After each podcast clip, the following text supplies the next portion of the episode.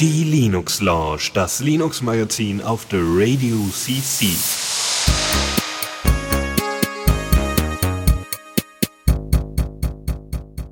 Sind wir aber auf Sendung. Hallo, liebe Zuhörer und Zuhörerinnen, Open Source und Linux Fans. Ich heiße euch herzlich willkommen zur Linux Launch 248 am 29. August 21. Ähm, ich bin der Michael und mir zur Seite steht auch mal wieder der Chris. Hallöchen. Und der Dennis. Schönen guten Abend. Und natürlich unsere komplette Radio CC Community, die im IRC und Matrix bereits auch äh, bei uns ist. Herzlich willkommen. Ja, es ist ja schon eine Weile her, dass wir die letzte Sendung hatten und äh, pfui, wenn ich mir mal so unser, unsere Themennotizpad hier angucke, da ist ja so einiges drin, auch ziemlich bunt gemischt von allen möglichen Themen. Ähm, aber ich glaube, eins der wichtigsten Themen ist, glaube ich, das, was jetzt der eine oder andere mitbekommen hat. Happy Birthday, Tux, 30 Jahre Linux. Yay! Ja, da hat sich, da hat sich einiges angesammelt, da sprechen wir auch noch drüber. Ähm, es gab auch zum Beispiel vor kurzem lief die Frostcon. Ich hatte es jetzt leider nicht geschafft, selber die Streams zu gucken, aber die sollten demnächst auf mediaccc.de verfügbar sein. Da sind auch noch mal ein Haufen spannender Neuigkeiten und Themen. Nur ich habe es nicht geschafft, die zu gucken. Hattet ihr geschafft, Frostcon zu sehen? Nö, ich habe ich hab mich in meinem Sommerloch versteckt und habe gesagt, äh, ja, das soll die Welt um mich herum zusammenbrechen. Nein, alles gut. Ah. Ähm, aber nein, habe ich nicht geschaut. Ja, werden wir sicherlich auch noch nachholen und ähm, ein Haufen spannende Sachen. Ich habe tatsächlich noch ein paar Sachen, die ich noch aus dem Juni zusammengekratzt habe. Aber ähm, was gibt es bei euch Spannendes? Also Chris, was hast du wieder, was ist dir in den letzten Wochen so am meisten aufgefallen? Ähm, was ich euch mitgebracht habe, worauf ich ein bisschen das Augenmerk legen möchte, äh, ist zum einen ein äh, Update von LibreElec. Das ist eine äh, ja, Distribution für ähm, äh, Kodi, die ich persönlich auch selbst benutze und deswegen ähm, äh, auch schon die Gelegenheit hatte, in der Beta die neue Version 10 zu testen. Und da werde ich euch was darüber erzählen, die wichtigsten Infos zum Thema, was geht noch nicht oder was wird zukünftig nicht mehr gehen, habe ich euch mitgebracht. Und ähm, außerdem äh, erweitere ich meine Dominanz über die Zockerecke und äh, bringe die vier Themen, die dort vorgestellt werden, allesamt selbst mit. Ich wollte gerade sagen, da steht niemand außer dir, Chris. Sehr gut. Zockerecke von Chris. Und was ist mit dir, Dennis? Was gab es bei dir so Spannendes? Was für Themen fandest du wichtig? Ähm, wichtig ist vielleicht ein bisschen, naja, äh, förmlich umschrieben, eher spannend oder, oder interessant. Ähm, es wird ein Thema geben, relativ gegen Ende unserer langen Themenliste, äh, wo Matrix und ActivityPub mal zusammengedacht worden ist. Ähm, Details kriegt er dann später. Aber das fand ich sehr, sehr spannend, ähm, weil Matrix ja nicht nur an, äh, als Protokoll an den Start gegangen ist, um grundsätzlich äh, Chat, äh, eine Chat-Alternative zu sein oder einen Messenger-Dienst äh, anzubieten, sondern grundsätzlich als Kommunikationsprotokoll verwendet zu werden. Und ActivityPub hat ja primär äh, Social Media so im Fokus und Microblogging. Und das beides zusammengedacht äh, finde ich schon ein spannendes Ding, gerade weil Mastodon und Matrix sich da möglicherweise gut ergänzen. Sehr gut. Und äh, vor allem lange Themenliste ist das Stichwort. Ich würde sagen, lass uns direkt starten.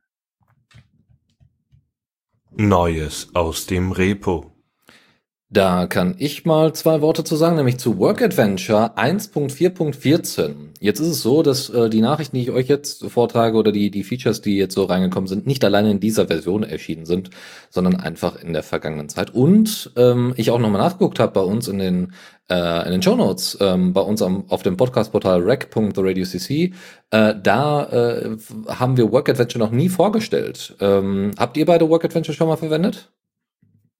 Ähm, ich tatsächlich schon. Ich habe äh, Work Adventure mal in ähm, der Folge der, ähm, äh, der, der, ähm, der O-Phase der Fachschaft Informatik in Dortmund verwendet und zudem dort auch an der dortig stattfindenden Real Reality, das ist die äh, IT-Jobmesse für Studierende an der TU Dortmund.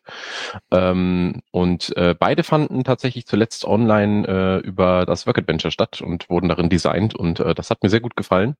Ähm, ja, Work Adventure ist ja das äh, Open Source Pendant zu äh, Gather.town ähm, und äh, meiner Ansicht nach auch tatsächlich die flexiblere Plattform, ähm, nachdem ich mich da jetzt ein bisschen mit beschäftigen durfte, wie man solche Sachen dann auch da drin macht. Ähm, Ja, und ich kann das jedem nur ans Herz legen, wenn ihr einen ähm, virtuellen Meeting Space braucht, äh, sei es für eine Konferenz, sei es für eine kleine Veranstaltung im Rahmen von Vorträgen, von Workshops, was auch immer, ähm, und äh, wollt die Leute aus äh, aller Herren äh, Länder, Himmelsrichtungen, Städten, was auch immer zusammenbringen, ähm, Work Adventure äh, könnte das Ding für euch sein.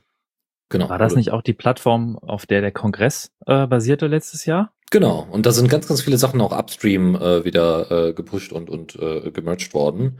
Ähm, das äh, genauso ist es. Also ihr habt selber eine kleine, genau wie wie Chris es gerade schon angesprochen hat, ihr habt selber eine kleine RPG-Figur. Alles ist so ein bisschen pixelartig, Tiles, also ganze äh, ähm, so das Environment, was es gibt, also die Karte, auf der ihr rumlauft, äh, die kann auch noch mal separat äh, und flexibel erstellt werden. Und ihr selber könnt euren äh, Charakter zusammenstellen. Und dann habt ihr, äh, wie gesagt, wie bei einem RPG, wie bei Pokémon, äh, die Möglichkeit, da mit Leuten zu interagieren. Ähm, so, also das ist gekoppelt an Video und Audio-Chat, gibt es die Möglichkeit. Aber inzwischen gibt es jetzt äh, in den neueren Versionen auch äh, Textchat, was äh, viele Leute sehr, sehr vermisst haben, was ich sehr verstehen kann, gerade um mal eben kurz einen Link zu teilen oder sowas. Was auch ganz schön ist, ist, ihr, ihr könnt, wenn ihr bestimmte Tiles setzt, also wenn ihr selber Karten erstellt, habt ihr ähm, zum Beispiel Bereiche wie einen Vortragsraum oder so, könnt da reingehen, äh, seht dann da Stühle, könnt ihr da mit, den, mit eurer Figur euch auf die Stühle sitzen, in Anführungszeichen, und dann geht ein iFrame auf, wo ihr dann sofort zu Jitsi connected werdet, wo zum Beispiel ein Livestream laufen kann oder ähm, ihr direkt in einem, in einem Jitsi seid, wo ihr dann euch austauschen könnt und so weiter. Das ist ganz nett gemacht und ähm, so wie es scheint, ist äh, wohl unter anderem in den letzten Releases also nicht nur ein Textchat dazu gekommen, sondern auch äh, animierte Tiles. Also Tiles sind tatsächlich diese Pixel, also diese Einzelteile, aus denen eure Karte besteht, ja, die ihr übereinander legen könnt, ja, von Gebäuden bis hin zu irgendwelchen Untergründen und und ne, Asphalt und Co. Und Möbel. Genau, und Möbel, genau so ist es. Und die können jetzt äh, animiert werden oder dieses Plugin ist jetzt explizit in äh, Work Adventure enthalten. Das war tatsächlich bei uns, äh, äh, als wir Work Adventure also im Hackerspace verwendet haben für eine, für eine gewisse Zeit oder immer noch benutzen, äh, war das ein großer Wunsch, weil das einfach das Ding lebhafter macht ja, und, und, und realer macht, so ein paar Animationen. Ansonsten kann man unfassbar viele auch in iFrames packen. Ne? Also Jitsi ist ja auch in einem iFrame, aber ihr könnt auch äh, äh, Wiki-Seiten da reinpacken und so weiter. Und Leute, die jetzt quasi euren Hackerspace oder andere Orte nicht äh, besuchen können, äh, die könnt ihr quasi da mal digital auf die Spurensuche schicken. Was noch ganz schön ist, die Performance ist deutlich besser geworden, was tatsächlich ziemlich notwendig war. Es gibt ein, überhaupt einen Mobile Support, also im Idealfall sollte das Ding sogar bei euch auf dem Handy laufen, was ziemlich abgefahren ist. Und Kontaktdaten könnt ihr jetzt eintragen und herunterladen als äh, äh VCF-Datei, also hier äh, V-Card. Das finde ich schon ziemlich cool, weil Work Adventure, wie der Name es schon sagt, ist äh, zwar auch möglich für Messen und Co. eingesetzt zu werden oder eben halt für, äh, für kleine Konferenzen, die auch durchaus so privater Natur, wie eben bei, beim C3 und so weiter stattfinden können, aber eben halt auch für die Arbeit. Und äh, wenn ihr da eine Messe habt, ja, eine Arbeitsmesse äh, und äh, da einfach mal Kontaktdaten austauschen wollt, dann könnt ihr das da ganz, ganz einfach. Und das ist schon ganz nett. Ansonsten Progressive äh, Web App Support ist äh, noch mit drin und verbessert worden und das Framework Svelte wird verwendet. Warum erwähne ich das so explizit? Svelte ist ein relativ neues Framework, Web Framework, ähm, was gerade so für Interfaces, also so Alternative zu React und wie alle anderen so heißen, Angular und so weiter, so kann man sich das vorstellen ähm, und hat halt die Möglichkeit, teilweise Sachen auf dem Server zu rendern, äh, also das Interface auf dem Server zu rendern oder im Client. Äh, React versucht da jetzt so ein bisschen nachzuziehen und auch solche Features mit anzubieten, aber Svelte ist relativ lightweight und ähm, es kann sogar äh, das JavaScript entsprechend anpassen, was dann bei euch runtergeladen werden muss. Sprich, ihr ladet auch wirklich nur das JavaScript im Idealfall runter, ne, je nachdem wie gut es programmiert ist, was ihr auch tatsächlich für die Interaktion dort braucht. Das heißt, für Mobile Apps und also oder für, für Mobile Support und so weiter ist das natürlich super. Äh, äh, wenn ihr da irgendwie mit LTE, obwohl ich da jetzt äh, hier, wie heißt denn, die Web API oder Web RTC nicht zwangsläufig unbedingt über LTE verwenden wollen würde. Aber theoretisch wäre das möglich, selbst bei nicht so guter Internetverbindung. Das erstmal zu Work Adventure. Wer es noch nicht kannte, kann es einfach als Demo auf Work Adventure äh, auf der Webseite, auf der Projektwebseite einfach sich nochmal angucken und ausprobieren. Es macht eine Menge Spaß.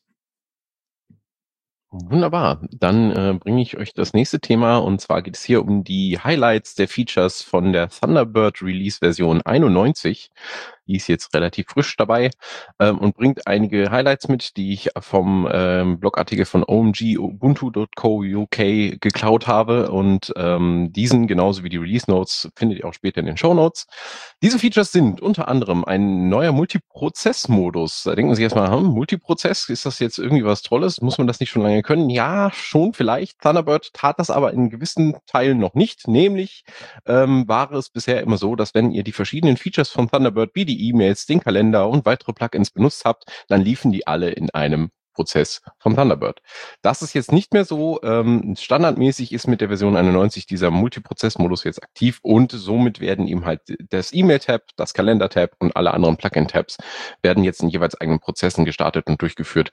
Das erhöht ein bisschen die Produktivität. Zudem haben äh, die Jungs und Mädels rund um äh, Mozilla den äh, Setup Wizard für eure Accounts nun überarbeitet und zwar komplett. Der läuft jetzt in einem eigenen Tab, nicht mehr in einem modalen Fenster, das sich dann aufploppt, wie äh, Thunderbird ja berüchtigt für ist, sondern tatsächlich jetzt äh, direkt mit in dem Hauptfenster.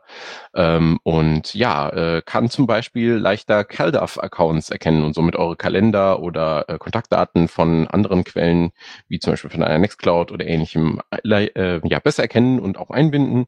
Ähm, die allermeisten Verbesserungen betrafen vor allen Dingen den Thunderbird-Kalender. Das heißt, diejenigen, die stark mit dem Thunderbird-Kalender arbeiten, werden feststellen, dass sich da einiges geändert hat.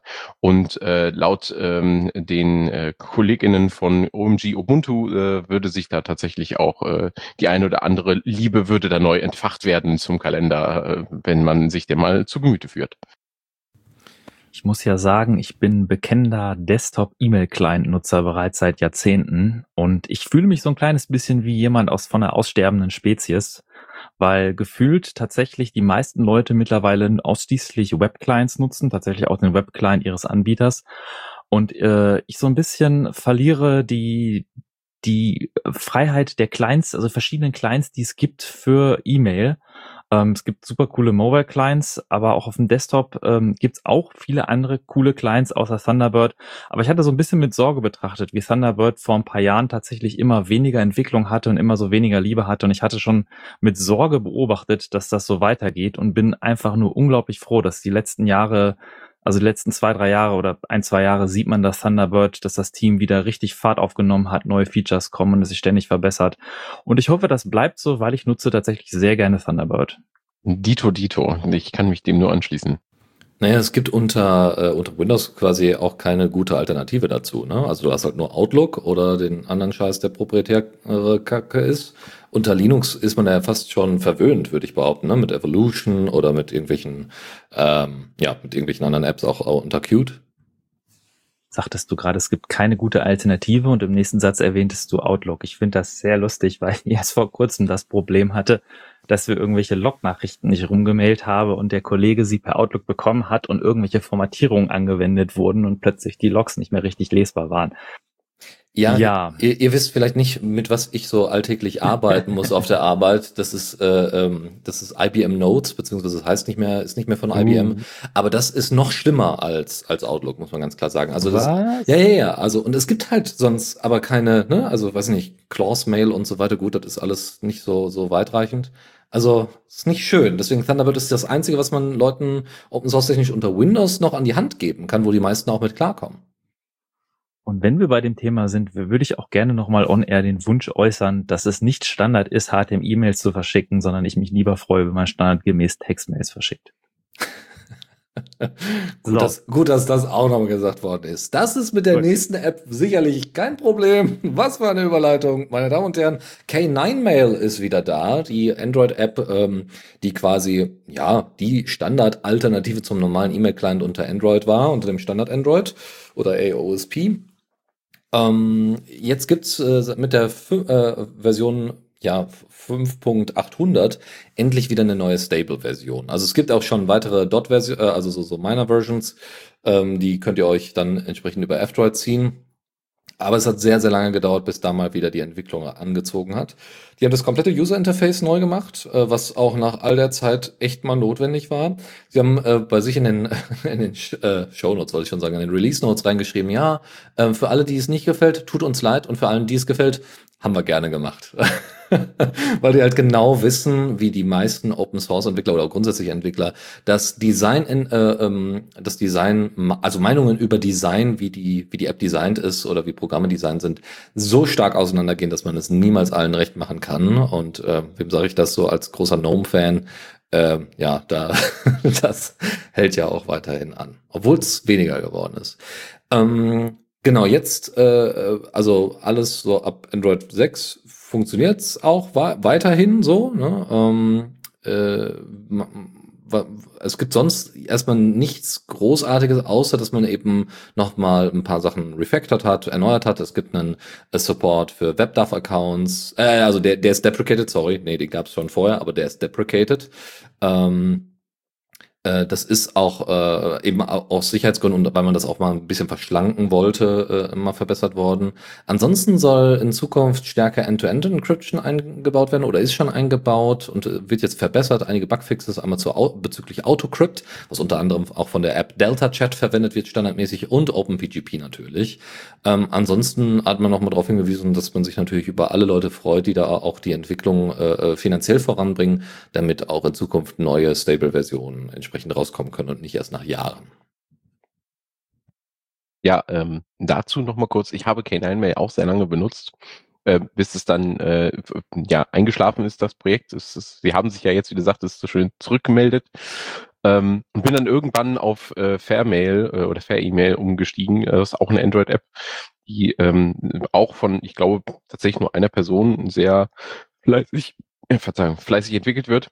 Ähm, und äh, tatsächlich äh, diese ähm, Entwicklung freut mich, weil auch das war so, so ein Thema, so K9Mail war eine der beliebtesten Alternativen unter Android-Apps für E-Mails und das war halt so, hm, hier geht ein ganz großes Stück E-Mail-History on Android verloren, wenn K9Mail stirbt. Äh, es ist äh, schön zu sehen, dass das nicht der Fall ist. Gut, ich habe euch noch was mitgebracht. Jetzt gehen wir von dem Desktop wieder mehr Richtung Serverseite. Der eine oder andere von euch betreibt vielleicht sogar eigene Open Source Software selbst und heutzutage, wenn man hip ist, macht man das im Container. Nicht nur, wenn man hip ist, es ist tatsächlich eine sehr angenehme Art, äh, Software zu betreiben, die man dann in einen Container steckt und äh, die dann da schalten und walten kann und man sie dann wieder elegant wegräumen kann. Und äh, das Basisbetriebssystem, das Minimalbetriebssystem für viele Container-Images ist Alpine. Und Alpine hatte auch neulich einen Release, nämlich 3.14, was äh, ein Haufen kleinerer Änderungen, Bugfixes hatte. Viele Pakete wurden aktualisiert. Wer Fail to Ban nutzt innerhalb eines Alpine, so musste aufpassen, weil es wurde deaktiviert wegen Problemen. Und auch die Nginx Config Ordner haben sich teilweise verschoben. Also es lohnt ein Blick in die Changelogs, wenn man darauf seine Projekte aufbaut, um zu gucken, ob sich was geändert hat. Ähm, ist aber auch schön, dass sich das auch weiterentwickelt. Und dann sollen wir, gehen wir wieder zurück zum Desktop. Ich bin ja bekennender KDE-Nutzer und KDE hat sowieso einen Haufen Updates, auch in, seit unserer letzten Sendung, äh, KDE äh, Plasma 5.22. Und wenn man sich so die Changelogs, also diese Ankündigungsseite dazu anguckt, sieht man viele große Features, der Wayland Support, der in vielen Sachen verbessert wurde. Ähm, ein weiteres Beispiel ist, dass die Systemeinstellungen haben eine Schnellwahl, schnell Wahlseite, also eine Seite, wo die häufigsten Einstellungen drauf sind, was so ein bisschen einem hilft, die, die, die am meisten genutzten Settings schnell zu finden. Äh, was ich, warum ich aber auch darauf aufmerksam geworden bin, zu dem ganzen KDE Desktop gehören ja nicht nur Plasma. Plasma ist quasi die die Oberfläche der Fensterverwaltung und so. Es gibt dann noch dieses komplette Application Set an ganz vielen verschiedenen Anwendungen, die KDE so mitbringt. Von PDF-Betrachter, File-Manager, Archivmanager oder auch Screenshot-Utility. Äh, das Screenshot-Utility ist zum Beispiel Spectacle. Und diese ganzen Tools gehören zu einem einem Paket, das heißt KDE Gear. Und KDE Gear hatte zwischenzeitlich auch Updates und man sieht halt auch durch die Bank so detailliebe Verbesserungen, wo die die Bedienung der Menüs angepasst wurden unter dem Programm, damit die Experience da quasi etwas gleichmäßiger ist. Äh, adaptive Transparenz, dass einige Pop-ups sich zum Beispiel ausblenden, wenn man da irgendwas drunter schiebt oder so. Und äh, was mir auch aufgefallen ist, ähm, Spectacle nutze ich, um Screenshots zu machen. Und das ist ein total praktisches Feature. Es hat auch die Möglichkeit, Annotationen zu machen. Das heißt, ich mache einen Screenshot und kann dann gleichzeitig Pfeile draufmalen, Sachen hervorheben, ausblurren oder so. Und das ist so ein Quality of Life Improvement, was irgendwie super cool ist, was dann irgendwo versteckt in den Changelogs ist. Und ähm, deswegen, es freut mich immer, solche Sachen zu entdecken und äh, KDE entwickelt sich da die ganze Zeit weiter. Auch der bessere Wayland Support ist für mich ähm, tatsächlich super interessant. Ich bin noch Xorg-Nutzer. Ich würde gerne auf Wayland umsteigen, aber tatsächlich war bis jetzt das Problem, dass das äh, K-Launch-Menü und Jaquake, also meine Fenster, die so aufpoppen von oben im Bildschirm nach unten, das ist manchmal meine Konsole Jaquake, äh, folgt unter X meinem Mauscursor. Das heißt, wir haben Mauscursor auf einem Bildschirm, bei mehreren Bildschirmen und da öffnet die sich. Das klappt unter Wayland nicht mehr bei KDE 5, äh, bei Plasma 521 und mit Plasma 522 haben sie das auch gefixt und äh, es steht dem jetzt, glaube ich, nichts mehr im Weg, dass ich demnächst auch Wayland für mein KDE endlich verwende. Und wer tatsächlich sagt, äh, Screenshot Utility, ich suche da noch nach Alternativen für Wayland, die nicht unbedingt KDE sind. Es gibt auch noch ein Tool, was hat nichts mit KDE zu tun, ist aber speziell für Wayland und Screenshots, das heißt Swappy. Es ist in der Version 1.3.1 äh, erschienen und ist so ein bisschen inspiriert von Snappy von Mac OS X. Hat auch die Funktion Annotationen machen und ähm, es unterstützt halt auch verschiedene Kompositoren für Wayland, also auch wenn man Sway verwendet und andere Tiling Window Manager und arbeitet auch mit solchen Utilities wie Grimm zusammen. Grimm ist zum Beispiel ein Tool, womit man ein einzelnen, einzelnes Fenster, den Compositor, den Inhalt abgreifen kann und Snappy macht einem dann einen Screenshot raus, was man annotieren kann und dann auch aus JPEG speichern kann oder direkt weitersenden kann. Ist auch ein nützliches Utility. Dafür um überhaupt Screenshots anfertigen zu können, muss man ja auch was Schönes haben, was man überhaupt äh, fotografieren möchte. Und, oh. äh, und da taucht äh, tatsächlich ein äh, sehr schönes neues, also schönes, wirklich schönes neues äh, Desktop-Environment auf. Das nennt sich Cutefish. Das ist schon eine Weile im Umlauf. Es äh, wer vielleicht von dem Jing-Tab, also von dem äh, von dem Tablet, was äh, basierend ist, auch, auch Linux-basierend ist und sehr, sehr macOS-like und iOS-like aussieht, ähm, der kann sich bei Cutefish, glaube ich, da ganz gut zurücklehnen. Das ist äh, sehr ähnlich aufgebaut. Also es ist jetzt nicht so ganz mein Stil, aber ich glaube, dass das äh, vielen Leuten, gerade die sonst äh, mit Linux nicht so viel am Hut haben, sicherlich äh, interessant aussehen wird. Das richtet sich auch explizit an äh, Beginner, sagen die ganz klar. Also es wird jetzt nicht die krassen Möglichkeiten zur Anpassbarkeit geben. Was ein bisschen verwunderlich ist, in Anführungszeichen, weil die Basis für Cutefish, für dieses Interface äh, oder für das Desktop-Environment ist nämlich auf den KDE-Frameworks äh, mit Qt und KDE Plasma 5 und so weiter äh, äh, existent. Und das ist, ähm, finde ich, wie gesagt, ganz spannend, ähm, dass man da erstmal so ein bisschen runterstrippt und sagt, hier, äh, das soll geradlinig für Anfänger ausgelegt sein und ähm, ja, bisher wollen sie, wie gesagt, keine komplizierten Edge-Case-Sachen noch mit supporten, sondern sich auf ein sauberes, einfaches Interface konzentrieren. Äh, mitgeliefert werden der Texteditor Kate natürlich, äh, das Screenshot-Tool Spectacle, was äh, Michael gerade vorgestellt hat, äh, der Muon Packet, äh, äh, Package Manager, ich glaube, der ist von, ist der nicht von Manjaro oder vertue ich mich da? Äh, ist egal. Ähm, und natürlich sowas wie Firefox VLC und MPV sind mit da drin. Was das Interface auch supportet, ist ein Global Menu, wo ich jetzt raus wäre, aber äh, vielleicht viele andere nicht, die das, die das vielleicht ganz toll finden mit dem Global Menu. Und natürlich eine App Search mit einem entsprechenden Grip und so weiter. Und Dark äh, Mode gibt's natürlich auch. Ähm, und das Besondere ist nicht nur, dass es dieses Interface gibt, und das ist auch nicht die eigentliche News. Die eigentliche News ist, dass es jetzt eine Distro gibt, äh, Ubuntu-basiert, die jetzt gerade in der Beta ist, in der Version 04, äh, 0.4 äh, könnt ihr euch in die, die Beta-Version mal runterladen, die ISO, und einfach mal anschauen und einfach mal ein bisschen rumprobieren, vielleicht auch in der VM, ähm, ob das vielleicht was für Oma ist, ja, oder für die Eltern oder für äh, Schwester oder Cousine oder äh, Cousin oder wie auch immer, die jetzt irgendwie von, äh, vom Mac vielleicht umsteigen wollen oder so. Dann äh, bietet sich auch an, so kleine Videos dazu zu machen, um die Einführung in, in Cutefish und, und Ubuntu vielleicht ein bisschen zu vereinfachen. Und das kann man mit einer neuen Version von OpenShot machen. 2.6 ist veröffentlicht worden nach ungefähr einem halben Jahr, nachdem es bei Shotcut, einer anderen Videoentwicklungssoftware äh, oder Video, Videoschnittsoftware kein Update gab. OpenShot braucht ja auch immer relativ lange, bis die neue Version kommt. Ähm, aber die hat's in sich. Also es gibt neue KI-Effekte, äh, äh, das heißt eine Bewegungsverfolgung von bestimmten äh, Elementen innerhalb eures äh, Video, äh, Videomaterials, äh, also mit Objekterkennung. Es gibt eine entsprechende Stabilisierung, das heißt, wenn ihr sehr verwackelte Bilder habt, könnt ihr versuchen, das darüber so ein bisschen auszugleichen. Es gibt so ein paar Standard-Audio-Effekte, von Kompressor über Roboterstimme bis hin zu Rauschen, ne? also alles, alles da, was ihr so braucht ähm, auch Audio, auch nicht nur Audioeffekte, sondern auch Audiokorrekturen, ja, wie das Knackser und, und Pops, die halt auch jetzt hier, hier im Mikro wahrscheinlich jetzt stattfinden, dass man die zum Beispiel raus, äh, äh rausholen kann.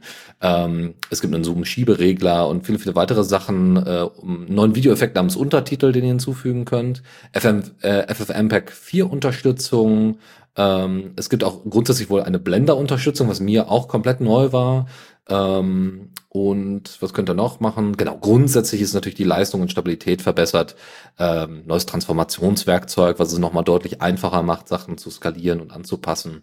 Deswegen unbedingt mal ausprobieren. Äh, 2.6 hat's in sich. Ähm, und äh, dann äh, könnt ihr ja, wie gesagt, kleine, kleine Beschreibungsvideos oder Erklärvideos anfertigen und die vielleicht auf PeerTube hochladen. Bin sehr gespannt. Und wenn ihr ähm, eine der Tools, die wir hier vorstellen, mal nutzt und ausprobiert habt und da positive Erfahrungen mitgemacht habt, dann schickt es uns doch einfach mal zu, eure Erfahrungen, egal ob jetzt als kleinen Audioschnipsel oder ein bisschen als Text. Wir bringen das gerne hier mit rein in die Sendung. Und wenn ihr Videos nicht voraufzeichnen und schneiden wollt, sondern vielleicht live produzieren wollt, und wir haben eine großartige Sendung voller großartiger Übergänge hier, ähm, da gab es ein Update schon im Juni, was ich nicht verschweigen möchte, auch wenn das schon etwas was her ist, aber eine großartige Software, nämlich OBS Studio, ist in der Version 27 released worden. Und OBS Studio ist, denke ich, fast der Standard für Livestreaming, äh, nicht nur unter Windows, also auch unter Linux. Und äh, der Linux-Support ist wirklich hervorragend von der Software. Wir hatten sie schon ein paar, wir hatten schon ein paar Updates hier vorgestellt. Und das 27er-Update ist auch nicht weniger beeindruckend. Ähm, vor allem die Integration, was Linux angeht, ist eine direkte Pipewire-Integration. Wayland-Support wurde verbessert oder auch äh, nicht ganz unwichtig Undo- und Redo-Support. Und natürlich gab es schon rudimentären Undo- und Redo-Support bei einigen äh, äh, Filtern und so. Aber gerade wenn man ganz seine Szenen zusammenstellt, konnte man nicht alles rückgängig machen, was man getan hat. Und das haben sie jetzt deutlich ausgeweitet. Und ähm, das sind so, das sind so lauter Features, die wirklich äh, beim Livestream enorm helfen. Und äh, wenn man sich da beschäftigt und auf YouTube, Twitch oder PeerTube Livestream möchte, äh, sollte man sich auf jeden Fall OBS Studio angucken. Und äh, wo ich gerade schon Pipewire erwähnte, ich glaube, das hatten wir auch schon des häufigeren hier in der Linux Launch, aber äh, ich, wir sind alle ziemlich begeistert von Pipewire. Äh, meistens kriegt man als Endanwender gar nichts davon mit und genauso soll es sein, weil es arbeitet im Hintergrund und sorgt eigentlich dafür, dass die Audio- und Videoerfahrung unter Linux fehlerfrei funktioniert, so wie man es erwartet. Und während der, bis seit der letzten Sendung gab es, glaube ich, schon drei weitere Releases äh, 0331 3, äh, 32, 33, 34, genau. 0334 ist die aktuellste Version, die gerade vor drei Tagen released wurde. Und äh, da ist zum Beispiel Unterstützung wie den Batteriestatus anzeigen, anzeigen von äh, Devices, die den APX, APTX äh, unterstützen und auch von HF Indicator 2. Äh, ich weiß jetzt nicht genau, welche Headsets darunter fallen. Ich glaube, einige Apple Headsets fallen darunter. Von denen kann man jetzt den Batteriestatus mit über Pipewire bekommen und der wird einem dann angezeigt. Äh, und das aptX LL Codec Support, auch Bluetooth-Erweiterung und ähm, generell sehr viele Sachen, die Bluetooth betreffen, weil Pipewire selbst ist ja kein Audiotreiber, das ist immer noch Teil eures Kernels. Aber Pipewire verwaltet die Geräte und gerade bei Bluetooth, da ist das, wo Pipewire die ganze Steuerung, Koordination übernimmt, wie mit dem Bluetooth-Gerät gesprochen wird. Und ähm, da gibt's auch einige Bluetooth-Geräte, die halt Features anpreisen, dass sie sie könnten, aber nicht richtig unterstützen oder fehlerhaft sind.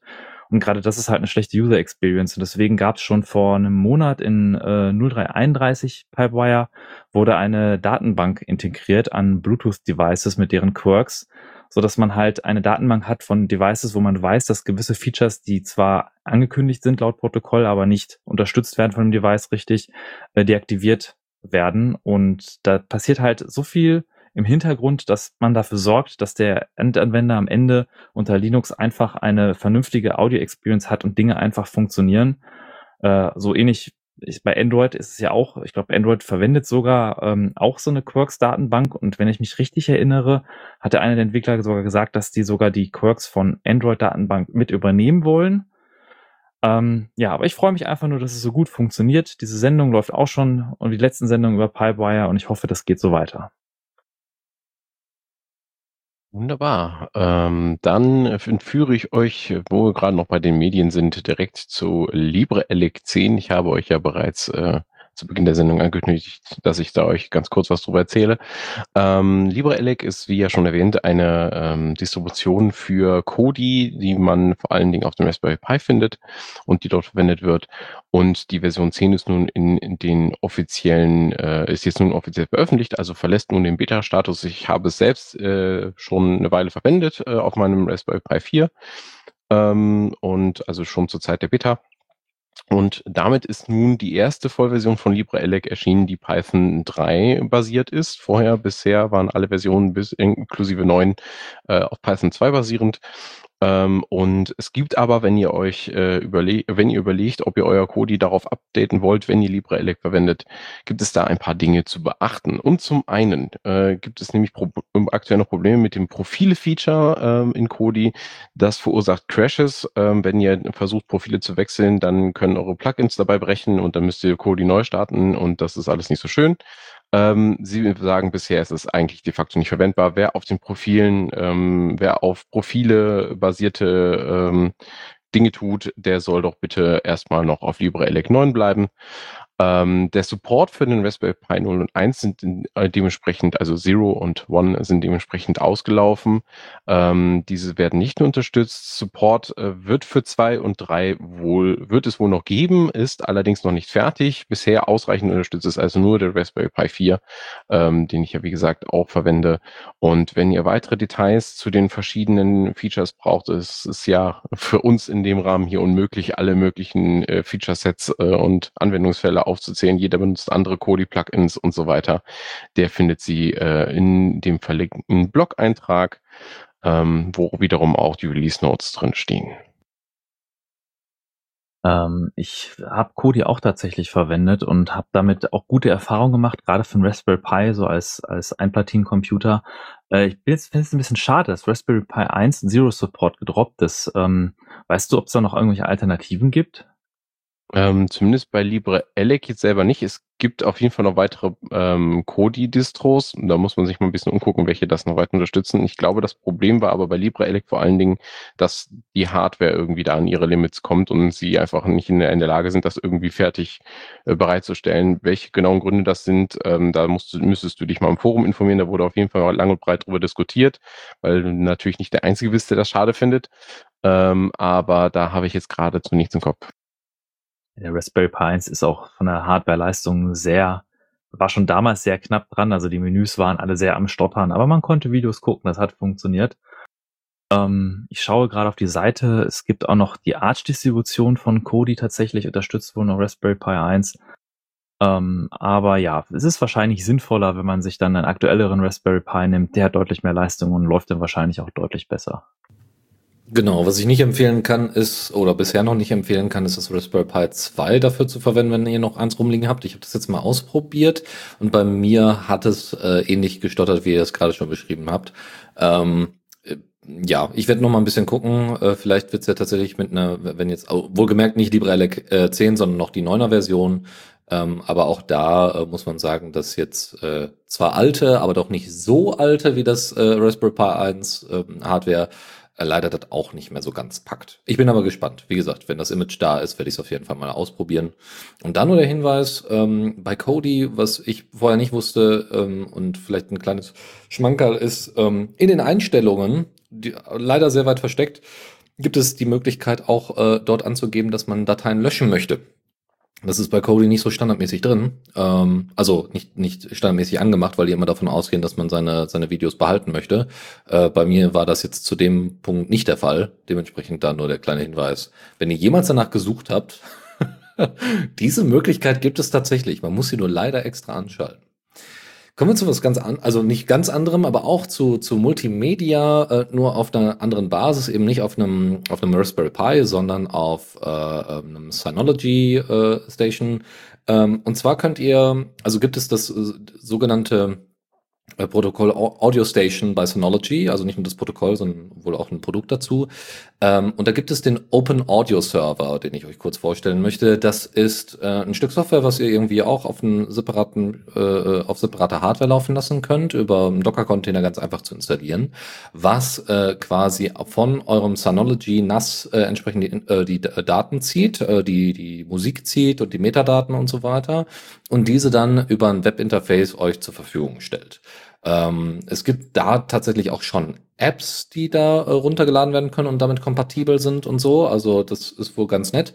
Ähm, und äh, wenn ihr jetzt bei euch zu Hause ein Synology NAS äh, zu, äh, also habt und äh, irgendwie noch einen kleinen Platinencomputer, wo ihr dann das Open, den Open Audio Server draufpacken wollt und das nicht äh, nur als von Synology abhängig haben wollt, dann wäre das damit möglich. Getestet wurde das Raspberry Pi, äh, Raspberry Pi 2 und es gibt auch einen Dark Mode für das Interface, ähm, falls es jetzt den Musikgenuss äh, fördert. Und zu guter Letzt habe ich noch ein Thema mitgebracht, das letzte aus dem von Neues aus dem Repo, und zwar Wasma Version 2.0. Jetzt fragt ihr was und ich sage Wasma. Äh, Wasma ist eine WebAssembly Runtime und auch WebAssembly ist vielleicht nicht jedem ein Begriff. Ähm, vielleicht würde ich behaupten, dass das die Alternative zu JavaScript, um mal wieder ein bisschen Benzin ins Feuer zu gießen für die JavaScript-Fans. Nein, es ist tatsächlich eine, eine nicht Alternative, sondern es läuft mit JavaScript zusammen sehr hervorragend. Es ist eine Bytecode-Sprache, die im Browser ausgeführt werden kann und euch es erlaubt, Anwendungen halt äh, in diesem Bytecode, die in diesem Bytecode vorliegen, im Browser auszuführen, in der Sandbox. Und das, das, der, der Witz daran ist, dass dieser Bytecode von LLVM generiert werden kann. Das heißt, ihr könnt selbst aus sehr verschiedenen Sprachen, aus Rust, aus Go, aus Kotlin, aus C++, könnt ihr diesen Code kompilieren hin zu WebAssembly. Und äh, mit diesem WebAssembly könnt ihr es dann ausführen innerhalb des Browsers mit oder halt mit Wesma ist eine WebAssembly Runtime für PCs für Bare Metal. Und jetzt ist natürlich die Frage, wenn ich jetzt irgendwie mit, mit Kotlin meinen Code nativ kompilieren kann, warum soll ich ihn nach WebAssembly kompilieren, um dann nochmal mit OSMA auszuführen?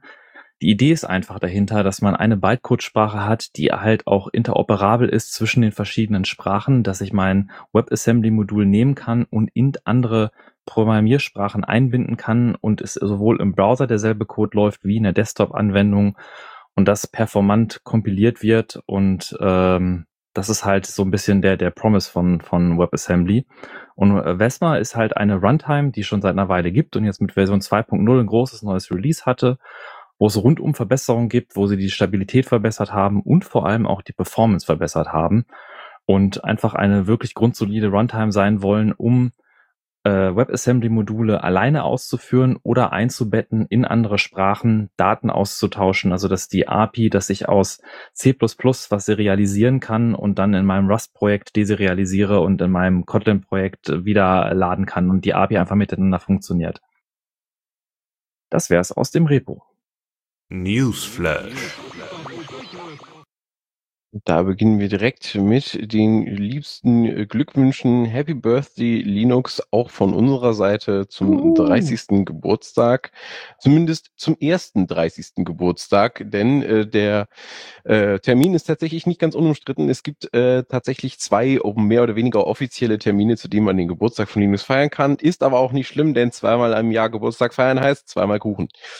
Ähm, und zwar war das nämlich folgendermaßen. Äh, das erste Datum ist jenes, welches wir gerade hiermit bejubelt haben. Das ist das Datum der Ankündigung von Linus Torvalds auf einer Minix Newsgroup Mailingliste am 25. August 1991, wo er gesagt hat, ja, ich arbeite da an was, so ein Hobbyprojekt.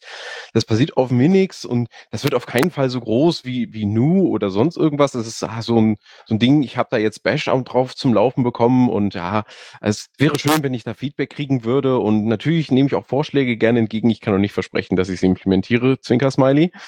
Ähm, ja, und dieser Tag äh, ist äh, der Konkurrent zu dem anderen, nämlich jenem, an welchem äh, Torvalds den Quellcode dann erstmals online gestellt hat. Und das war am 17. September 1991. Ist also noch ein bisschen hin, so knapp dreieinhalb Wochen nach dem Ersttermin also. Und da kann man also nochmal feiern. ähm, ja, ich habe euch äh, zu diesem, äh, in diesem Sinne dann auch den aktuellen Heise-Artikel, das äh, ist, glaube ich, ähm, äh, denke ich, der am einfachsten verständlichste und der fasst auch sehr viele Sachen sehr schön zusammen. Äh, in den Shownotes verlinkt. Äh, darin steht unter anderem zum Beispiel auch, dass an Linux äh, oder an der Entwicklung des Linux-Kernels tatsächlich nur gerade mal ungefähr 12 Prozent äh, freiwillige äh, Helfer, also Contributor, äh, da tatsächlich beteiligt sind. Ähm, der Gros, das sind äh, auf jeden Fall sicher 84 Prozent der Contributor sind eben halt Angestellte, welche im Auftrag des jeweiligen Arbeitgebers äh, zum Kernel Kernel beitragen. Ähm, es wurde mal vor einiger Zeit von äh, den Kern, von den Kernentwicklern äh, des Kernels, die halt auch viel äh, Entscheidungen bezüglich von ähm, was nehmen wir mit in den Kernel und was nicht und ähm, bezüglich Feedback ähm, wurde mal eine wurde mal also die wurden angesprochen gefragt, wie groß denn so der der Workload ist, der halt liegen bleibt neben den ganzen Sachen, die am Linux-Kern ähm, ja gemacht werden müssten. Und äh, laut einer Schätzung ähm, müssten das, müssten man ungefähr so 100 professionelle Entwickler mal einstellen, damit man die größeren und kleineren Probleme, die so nebenbei einfach liegen bleiben in, in dem ganzen Progress, äh, dann auch mal irgendwie effizient angehen zu können. Und äh, es ist natürlich bedingt durch die Tatsache, dass der Fokus der bisherigen Entwicklung sich hauptsächlich jemand an den Bedürfnissen der Community beziehungsweise denjenigen, die dann eben halt das Geld dazu geben werden. Ich erinnere, 84 Prozent äh, der Contributor sind Angestellte ähm, ja gesteuert und äh, das muss man sich da einfach bewusst machen. Da bleibt einiges auf der Strecke, das zwar die Beteiligten sicherlich auch stört. Das wird ja zum Beispiel auch immer wieder gerne über den Release-Zyklus äh, und über CI und dergleichen, ähm, ähm, also Continuous Integration, Continuous Development wird da gerne, äh, de, ähm, Deployment wird da gerne diskutiert und ja, das stört schon, aber man kann halt nicht mehr als 24 Stunden am Tag in die Sache investieren und äh, dann ähm, kann man erstmal besser bei so umliegenden Problemen erstmal auf dem basieren, was man schon hat. Und ja, auf jeden Fall auf. Also bitte. Ja, mach du. ähm, ich äh, wäre zu einem ganz anderen Thema gekommen.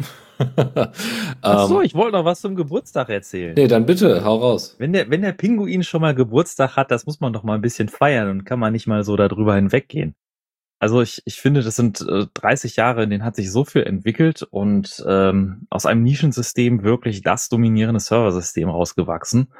Äh, das, die Probleme in Anführungsstrichen, wie du sie, Chris, angesprochen hast, das ist natürlich kein absolut un unwichtiges, ein nicht unwichtiges Thema ähm, dass viel der Entwicklung im Linux, auch im Linux-Kernel vorangetrieben wird von Interessen von größeren Firmen. Also die Leute, die wirklich da Geld reinstecken, sind die, die dann irgendwo im Businessbereich ähm, vorantreiben. Dazu gehören auch Desktop Anbieter, die halt Desktop-Lösungen anbieten, grafische Anlösungen, aber vor allem ist es auch im Serverbereich so stark, weil halt viele Leute im Serverbereich dann da Geld reinstecken.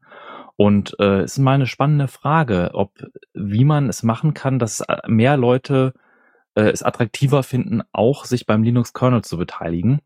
Das klingt am ersten Moment wahrscheinlich sehr beängstigend. Auch die Mailingliste, da ist der Ton, wie, wie Chris sagte, auch nicht immer ganz, äh, ähm, manchmal ein bisschen rauer. Aber äh, ich glaube, es, es lohnt sich tatsächlich mal damit zu beschäftigen. Und jetzt, wenn wir demnächst auch Rust im Kernel haben, muss es auch nicht C sein, um im Kernel sich zu beteiligen, dass wir auch mehr Input von Leuten kriegen, die nicht nur die Firmeninteressen vertreten, es ist aber ein ernstzunehmendes äh, Thema, was vielleicht wir auch mal irgendwann in einer anderen Linux-Launch mal vertiefen könnten, äh, wie der Linux-Kernel, was die Features da treibt. Aber ähm, ich bin auf jeden Fall sehr begeistert davon zu sehen, dass es aktuell immer noch sehr viele Weiterentwicklungen in allen Bereichen gibt. Und äh, ich hoffe, dass man auch noch in 30 Jahren, in den nächsten 30 Jahren auch noch großartige Weiterentwicklungen von Linux haben. Ja, wir sind ja alle auch äh, begeisterte Linux-Nutzer und ähm, vielleicht noch ein Lichtstreifen am Horizont, den ich dann vielleicht nochmal einwerfen kann, ist, im Artikel wird auch erwähnt, ähm, dass untersucht wurde, wie sich die Beteiligung, also die absolute Beteiligung über die letzten paar Releases so entwickelt hat.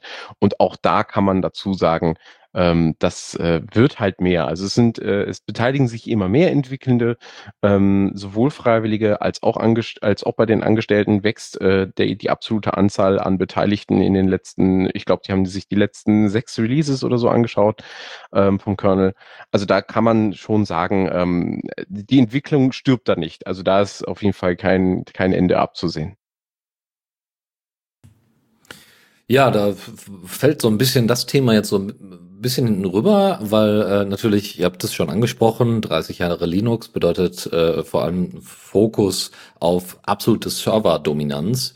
Und auf dem Desktop, na ja, tut sich ja auch was, unter anderem durch die Steam Deck und so weiter und so fort. Mal gucken, was da, was da noch in den nächsten Jahren passiert.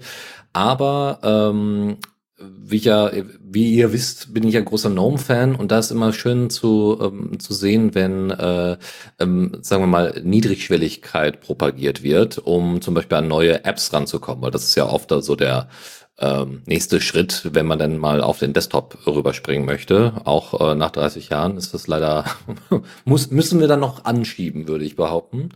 Ähm, und zwar hat äh, GNOME eine neue, äh, die GNOME Foundation eine neue Webseite äh, veröffentlicht, nämlich apps.gnome.org.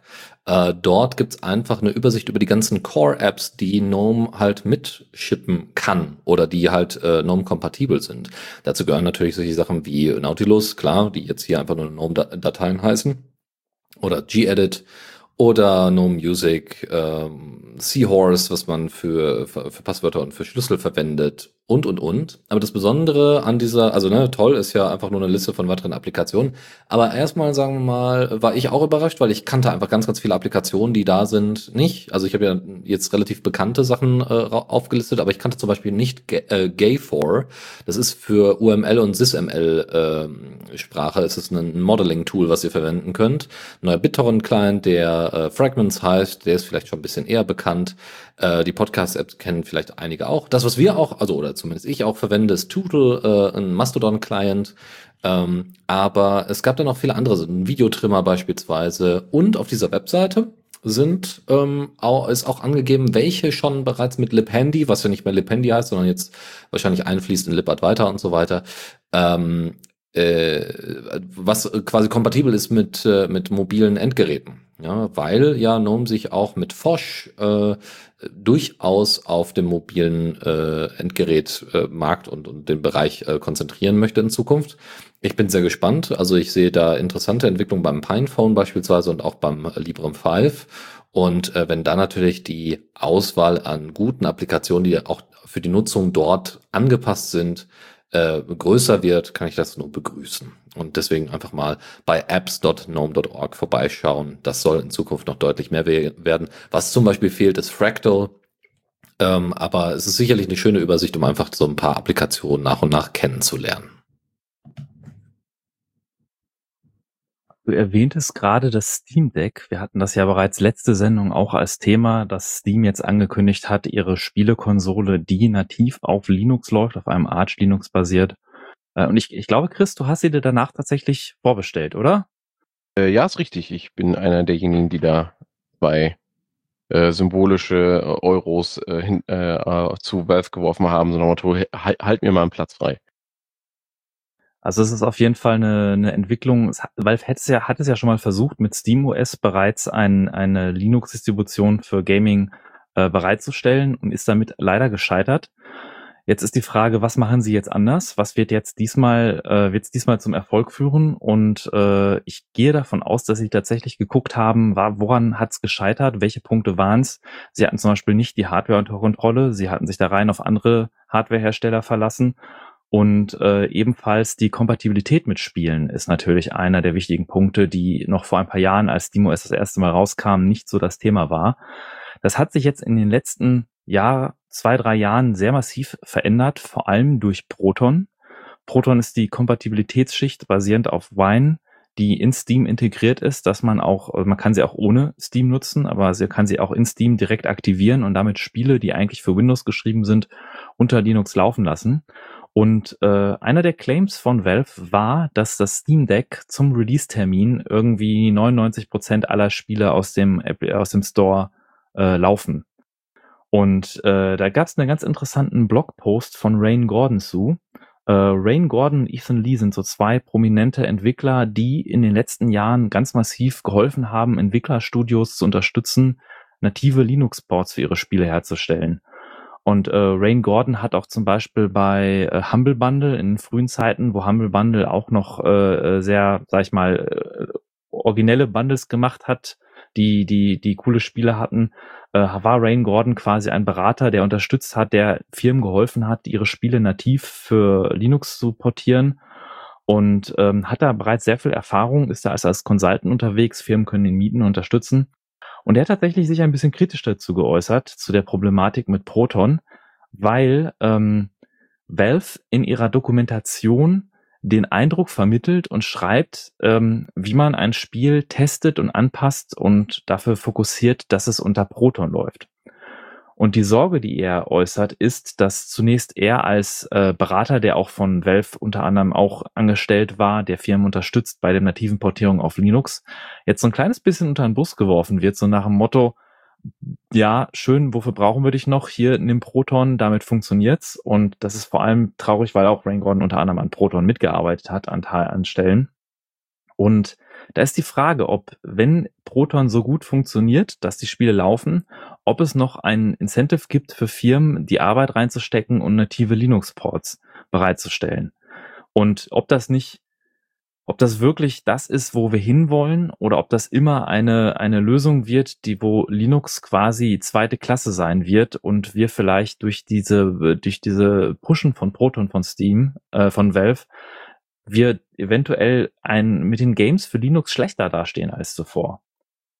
Also das ist ein interessanter Blog-Eintrag. Äh, das, das Gaming und Linux hat auch einen Artikel zugeschrieben. Ich habe den mal in den Show Notes verlinkt und auch der Blog-Eintrag von Rain Gordon.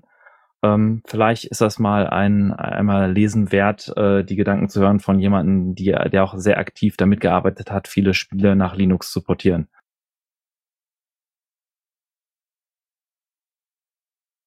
Okay. Steam Deck, das war nur gerade, äh, fand ich, äh, hatte ich noch gerade gedacht, als du erwähnt hast. Ich habe zu einem anderen Projekt, was auch Linux-freundlich sein soll, was jetzt durch die Medien geisterte die letzten Wochen und Monate. Der andere hat es vielleicht gehört, das Framework Laptop. Und ich muss zugeben, ich gehöre auch zu den Leuten, die sich direkt verliebt haben in das Framework Laptop. Das Konzept eine, des Framework Laptops ist das, dass man ein Laptop hat, welches quasi Right to Repair wirklich unterstützt welches modular ist, welches erweiterbar ist, wo man einzelne Komponenten tauschen kann, wo man darauf achtet, dass die, dass die äh, reparierbar sind. Also so ein bisschen auch Richtung wie das Fairphone-Prinzip, wobei Fairphone noch stärker auf die er, äh, Erhebung der Ressourcen für die einzelnen Komponenten und die Umweltbelastung äh, äh, ähm, Fokus hat. Framework Laptop auch. Allerdings ist es bei denen allgemein der Fokus darauf, dass man so ein Notebook auch mal reparieren kann, selber Sachen austauschen kann, sich selber konfigurieren kann. Und es gab ja schon einige Versuche, solche Notebooks herzustellen. Meistens sahen die dann sehr klobig aus, sehr groß und das Mainboard war fest verlötet. Ähm, und bei Framework Laptop ist es tatsächlich insofern anders, weil wenn man sich das mal anguckt, das ist so ähnlich wie das Clamshell Design, es ist eigentlich relativ elegant, relativ schick. Neben anderen modernen Notebook sieht das aus. Das Mainboard ist ebenfalls ein austauschbares Modul. Also selbst das Mainboard ist im Moment, gibt es drei zur Auswahl. Diese basieren auf Intel 11. Generation. Aber die äh, Hersteller haben bereits geschrieben, dass sie auch Interesse daran haben. Also sie haben zumindest berücksichtigt, dass es auch andere Mainboards geben wird, wie zum Beispiel für ARM oder auch RISC-V. Das haben sie explizit erwähnt. Und ich stelle mir das eigentlich super geil vor, ein RISC-V basiertes Linux-Laptop zu haben.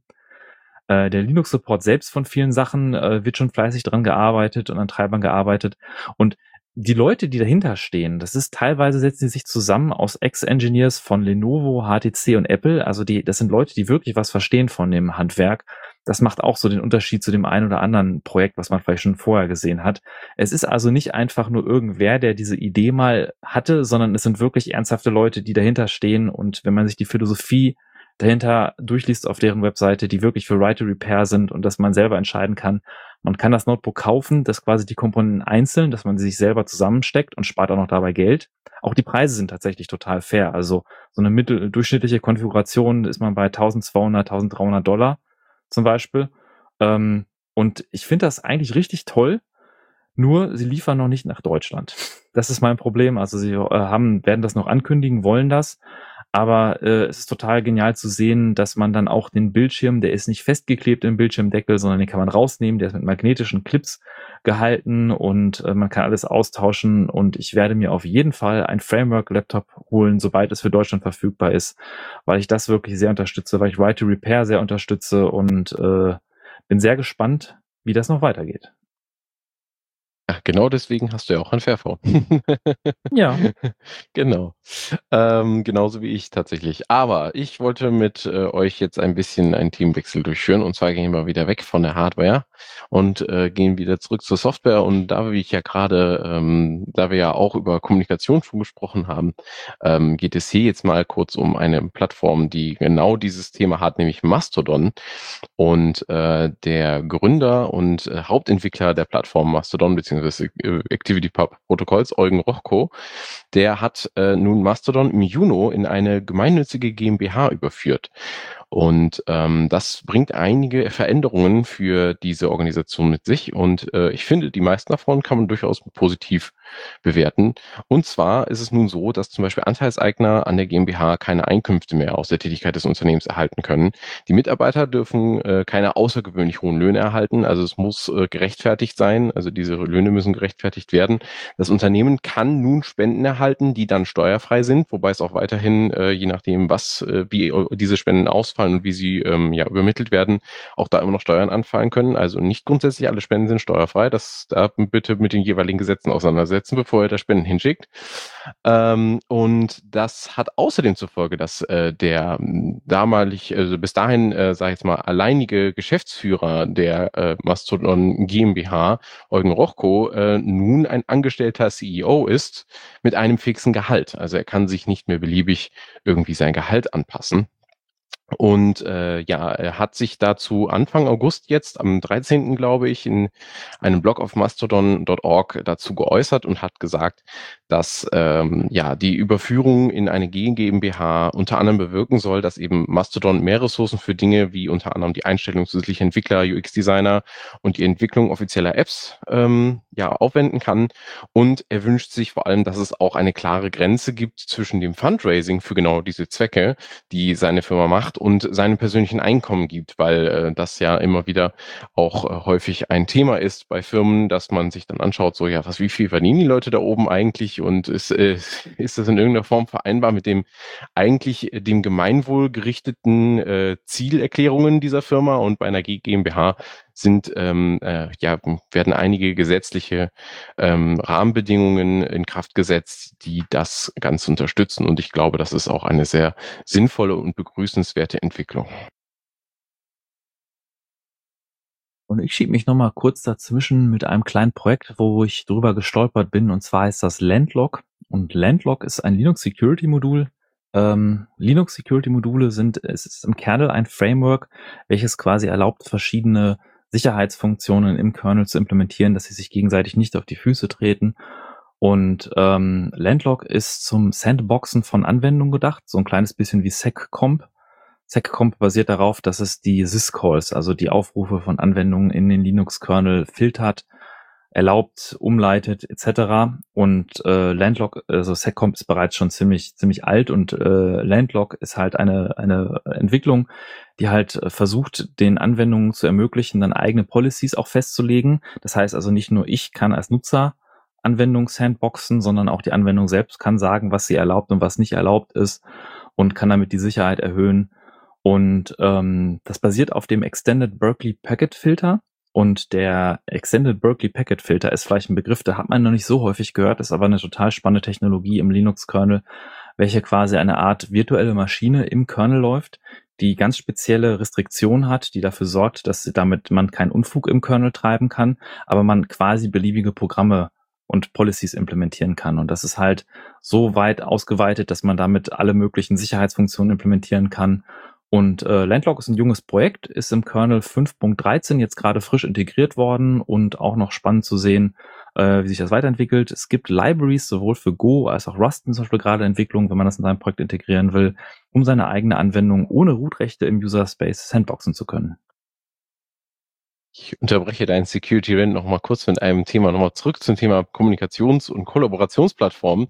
Und zwar gibt es noch interessante Neuigkeiten von dem äh, von Peter Altmaier so euphorisch angekündigten äh, ähm, digitalen äh, europäischen Cloud-Projekt Gaia X. Ähm, Gaia X ist ja inzwischen ähm, aufgegangen, oder die Idee von Gaia X ist in, im europäischen Raum jetzt aufgegangen in eine gemeinnützige Organisation mit dem gleichen Namen, die ein äh, Board äh, ja unter ähm, äh, hält, welches äh, die ganze Kommunikation und die Zielsetzung von Gaia X in irgendeiner Form begleitet. Und äh, inzwischen hat diese Plattform auch europaweit über 300 verschiedene Firmen als Mitglieder.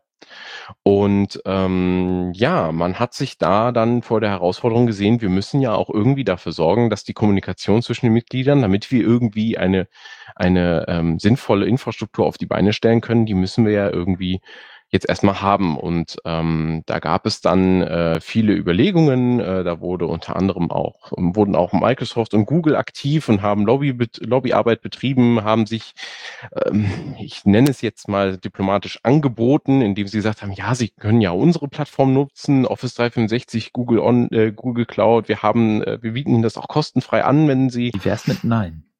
Ihre Mitglieder äh, dort drüber ihre Daten austauschen und kommunizieren lassen wollen. Und ähm, unter anderem beworben hat sich auch die Nextcloud Foundation. Und äh, tatsächlich äh, wird ja die Nextcloud, ähm, also die offizielle europäische Nextcloud-Infrastruktur wird ja bei EONOS gehostet, ist auch ein europäischer Anbieter. Und das Board hat sich trotz der sehr attraktiven Angebote größerer US-amerikanischer ähm, äh, ja, Hyperscaler, äh, wie sie es so schön im Artikel nennen, ähm, oder in ihrem Blog-Eintrag, ähm, haben sie sich doch für Nextcloud entschieden. Und damit ist eben halt unter community.gaia-x.eu nun eine Nextcloud bereitgestellt, über welche die Mitglieder, ich glaube aktuell noch mit Read-Only Access, der wird aber bald wohl freigeschaltet, ähm, äh, ja bald miteinander kommunizieren können. Und ähm, ja, ist das äh, vielleicht dann doch schon der erste große Schritt für Europa in die digitale Souveränität? Vielleicht. Also es ist auf jeden Fall schon mal besser, als es anders hätte laufen können, würde ich behaupten. Und äh, ja, ähm, wer sich dafür interessiert, der kann sich mal den in den Shownotes verlinkten Artikel äh, anschauen, wo Nextcloud in ihrem Blog darüber berichten. Ich glaube, wir haben auf jeden Fall eine bessere Chance, wenn wir diese Konzepte versuchen zu verfolgen und äh, auch die freie Software und Open Source embracen und verwenden und nicht versuchen, den amerikanischen, wie so schön gesagt, Hyperscaler nachzumachen, weil ich weiß nicht, ob zweiteres wirklich so gut klappen wird. Da bin ich bei dir.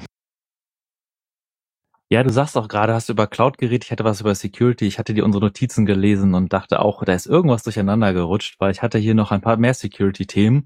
Ähm, aber wie dem jetzt sei, mache ich einfach mal direkt weiter mit einem anderen Security-Problem, so wie es nicht laufen sollte in Open Source. Und zwar ähm, gab es bereits Ende Februar, hat ein Sicherheitsforscher äh, gemeldet in dem Application Store für, ähm, ich glaube, GNOME und KDE verwenden diese Webseite, wo du Themes und äh, auch Screensaver und sowas dir raussuchen kannst. Und äh, diese Stores in Anführungsstrichen, weil man kann sich die kostenlos da einstellen und raussuchen, äh, basieren auf einer Software namens Pling Store. Und äh, ein Sicherheitsforscher hatte bereits im Februar äh, gemeldet, dass es dort eine Lücke gibt, dass man quasi Sachen embedden konnte und dann andere Zugriff auf andere Nutzer äh, äh, Cookies stehlen konnte und Daten stehlen konnte und äh, auch sogar eine Wurmbar wurmbare Lücke. Also sprich, man stellt eine Application ein, die dann diesen Code enthält, der dann wiederum andere Nutzer, die es aufrufen, angreift und die dann wiederum einstellen. Und es war schon eine relativ ernstzunehmende Sicherheitslücke. Und der Entwickler hat sich einfach nicht gemeldet. Trotz mehrerer Versuche ist nichts passiert und es war dem Sicherheitsforscher nicht in der Lage, wirklich zu melden, äh, diese Lücke zu beheben. Ist dann endlich im Juni dann passiert. Ähm, es ist aber schade, dass es so gelaufen ist auch wenn kaum jemand diese, diese, also ich kenne zumindest wenig Leute, die diese Stores in Verstrichen wirklich aktiv nutzen, aber ähm, so sollte es nicht laufen. Ich habe da in den Show Notes auch mal äh, die, die Stellungnahme von denen verlinkt, könnt ihr nachlesen.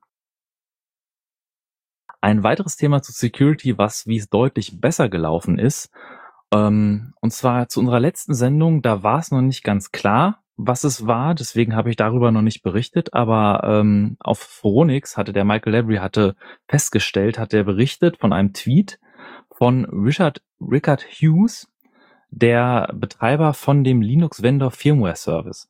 Und in diesem Tweet hat er quasi Statistiken von seinem Dienst gepostet und da hat man gesehen in Statistiken, dass er allein in den letzten Tagen einen riesigen Spike gab und bis zu 100.000 Downloads äh, an einem Tag hatte. Und zwar dieser Service stellt bereit Firmware-Images und BIOS-Updates und Firmware für alle möglichen Geräte unter Linux. Und äh, es war nicht ganz klar, woher dieser Spike kam und es gab viele Theorien, ob das ein Angriff war oder was da gerade los ist oder große Hersteller, die irgendwie sich jetzt für Linux, Linux Vendor Firmware Service entschieden haben. Ähm, das ist mittlerweile geklärt, woher das kam, aber ich will auch nochmal die Gelegenheit nutzen zu sagen, wie überhaupt cool dieser Service ist, weil äh, Hughes hatte angefangen mit einem kleinen Hardware-Device namens Colorhack, welches so ein Open Source ähm, Farbkalibrierungsmeter ist und hatte äh, selber dafür wollte er Firmware-Updates bereitstellen, hat sich einen kleinen Dienst geschrieben, der quasi Firmware-Updates äh, ausliefern kann. Und das, dieser kleine Dienst hat sich dann weiterentwickelt zu dem einem Daemon, der im Hintergrund läuft, mit Integration zu verschiedenen Update-Centern auf den verschiedenen Desktops. Und ähm, darüber werden halt immer mehr Hersteller äh, nehmen das mittlerweile ernst und verteilen darüber ihre Updates. Äh, Logitech Maus Firmware, die Lücke, die es betroffen hat und so, äh, kann man updaten, BIOS-Updates, Firmware für SSDs und so. Und man könnte sagen, es ist mittlerweile der de facto Standard. Ähm, und ja, wie gesagt, da waren am einem Tag plötzlich hunderte, tausende Requests auf einmal und wie sich dann herausstellte, handelt es sich dabei um Dell. Es gab nämlich eine größere Sicherheitslücke in deren Software BIOS Connect was quasi Dells Variante ist, um BIOS-Einstellungen und Updates auch aus dem von Windows und Linux heraus zu machen. Und äh, die, da gab es eine kritische Sicherheitslücke, die es quasi jemandem erlaubt hätte, Malware im BIOS dann quasi zu platzieren, was dann unter dem Betriebssystem läuft, fernab von anderen Sicherheitslösungen. Und diese wirklich kritische Sicherheitslücke hätte mal eben spontan über 30 Millionen Devices weltweit betroffen. Und Dell hat dann den Linux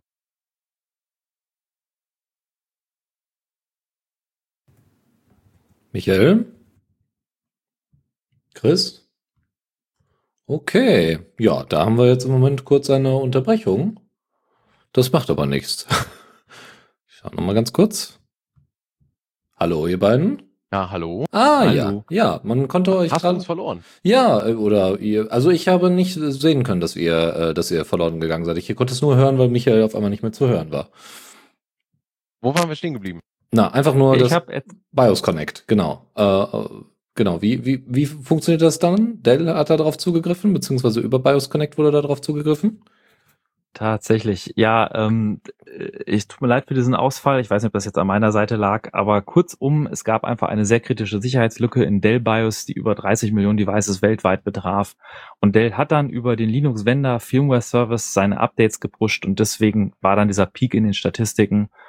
Und ähm, es ist richtig cool zu sehen, dass es so einen Dienst gibt, der quasi der de facto Standard ist, um Firmware-Updates unter Linux auszuliefern. Ist aber auch Ja. bezeichnend. Ja, ja, eben. Aber was ich an dieser Stelle nochmal erwähnen will, äh, lieber Michael, dear Dell, dear Lenovo, dear everyone who does something with BIOS, it's not BIOS, it's UEFI. Bitte hört auf damit, Dinge SSL zu nennen.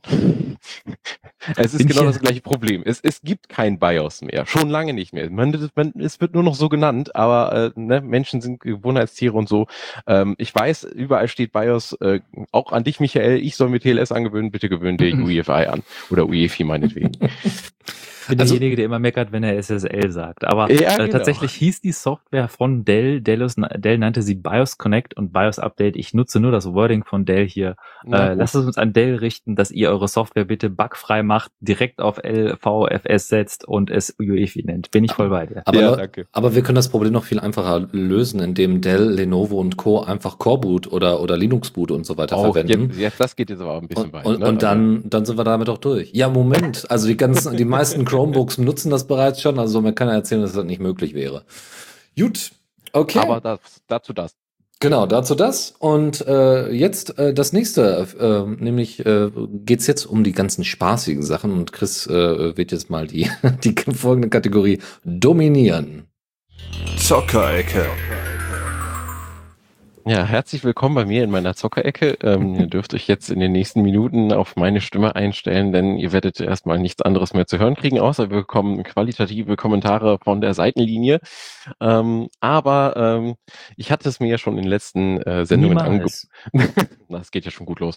Äh, angewöhnt und ähm, habe äh, euch ähm, ja immer wieder gern über eines meiner Lieblings-Gaming-Projekte berichtet, über Valoran und ähm, habe deswegen beim äh, letzten Mal in der Sendung 247 ähm, This Month in Valoran gekürt als meinen festen, äh, meine feste Institution in der Zockerecke und damit fange ich jetzt auch direkt an. Das ist eine Zusammenfassung der Blog-Einträge von Valorant.net von der Nummer 129 bis 133 und es hat sich wie immer einiges getan in diesen, äh, ah, ja, nicht ganz anderthalb Monaten und zwar gab es unter anderem Änderungen in den Soundeffekten. Ähm, es ist jetzt ein Contributor aufgetreten seit, äh, ja, Blog-Eintrag 129, glaube ich sogar, ist diese Person dabei und ähm, spielt eine ganze Menge äh, Contributions mit Soundeffekten für Tiere ein, ähm, um zum Beispiel ihre verschiedenen Zustände ähm, darzulegen. Das heißt, ob ein, ob äh, quasi ein Wild Animal jetzt aggressiv, äh, normal oder in irgendeiner Form verletzt ist. Das, dafür gibt es unterschiedliche Soundeffekte, die man hören kann. Und ähm, es werden nach und nach immer mehr Tiere quasi jetzt mit äh, entsprechenden äh, äh Geräuschen ähm, ja versorgt. Und ähm, unter anderem hat man auch zum Beispiel die Singleplayer-Standardkarte, mit der man im Singleplayer-Modus anfängt, etwas umdesignt, das heißt einige Dungeons woanders hingesetzt und so weiter, sodass diese für Anfänger ein bisschen freundlicher sind.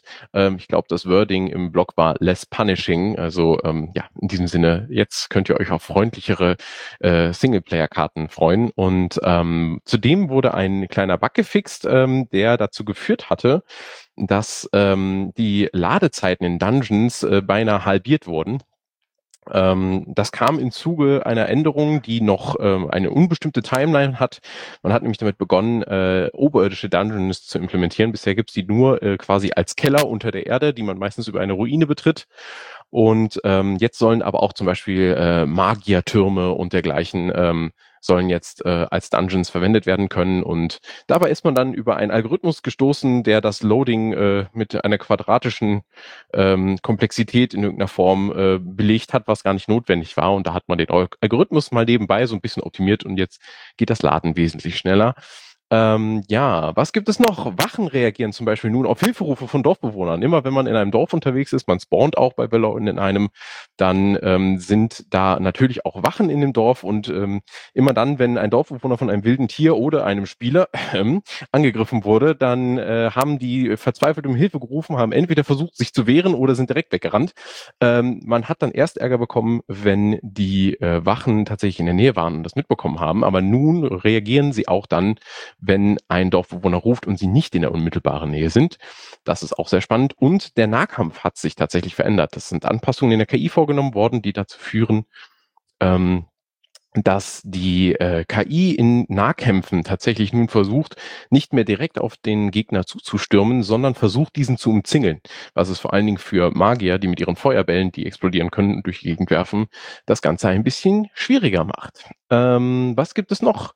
Äh, ja, man kann äh, äh, zum Beispiel auch ab und zu beobachten, dass die viel besungenen Gleiter, die es in Belowen gibt, auch von NPCs benutzt werden. Das hat in der Vergangenheit häufiger dazu geführt, dass sie tödliche Stürze erlitten haben.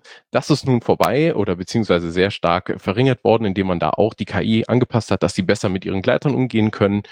Und ähm, was man in Zukunft wohl auch sehen wird, sind äh, Kopfbedeckungen bei den Charakteren. Da wurde nun äh, ein Feature implementiert, das es möglich macht, dass Charaktere Hüte tragen können. Aktuell sind diese Hüte allerdings noch nicht direkt verfügbar. Man müsste sie sich dann in irgendeiner Form über ein Kommando ins Game holen. Ähm, des Weiteren wurde das Leveln angepasst, sodass Anfänger etwas schneller und erfahrenere Chars etwas langsamer leveln. Ähm, das maximale Erfahrungscap pro Level ist allerdings immer noch bei 1000 Erfahrungspunkten.